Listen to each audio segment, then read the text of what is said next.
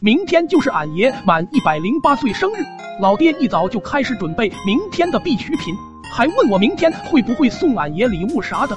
老爹这句话直接就点醒了我，想起前阵子俺爷跟我说这辈子要能有件羽绒服，此生足矣，我就打算给俺爷买一件羽绒服。于是我跑去跟阿满说，让他帮我打听哪里有老人的衣服卖。阿满把我拉到一旁跟我说。我好像听俺爹说过，村里老人都在那里买的衣服。我赶紧叫阿满带我过去。咱俩一到门前，就看见出来的人都略带一点哭腔，这样哭难不成还能打打折？要不咱们也哭着进去吧？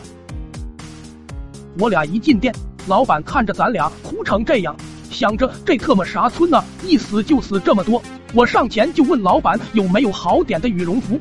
只见老板从屋里拿出来一件衣服。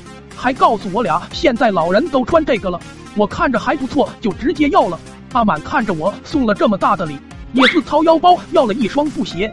正当我俩准备走的时候，老板就出来叫住了我们，然后说问要不要乐队，现在半价，还保证往死了吹。我俩也是盛情难却，就同意了，还跟老板说了明天一切看俺手势。隔天中午家里就坐满了好一些人，俺爹看见大家都喝的差不多了。就叫老爹去外边把鞭炮给点了。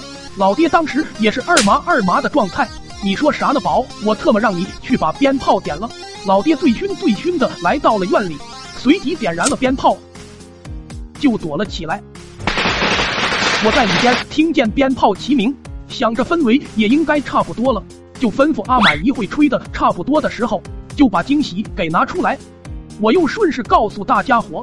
现在大家一起出门欣赏我送给俺爷的惊喜，大家也都纷纷叫好。看见大家全部都出来后，我小手一拍，俩老头也瞬间懂了俺的意思。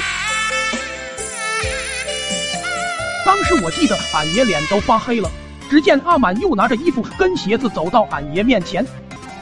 要说后来怎么着了，那就是在医院小住了一个月，因阿满当时挨了俺爷一脚。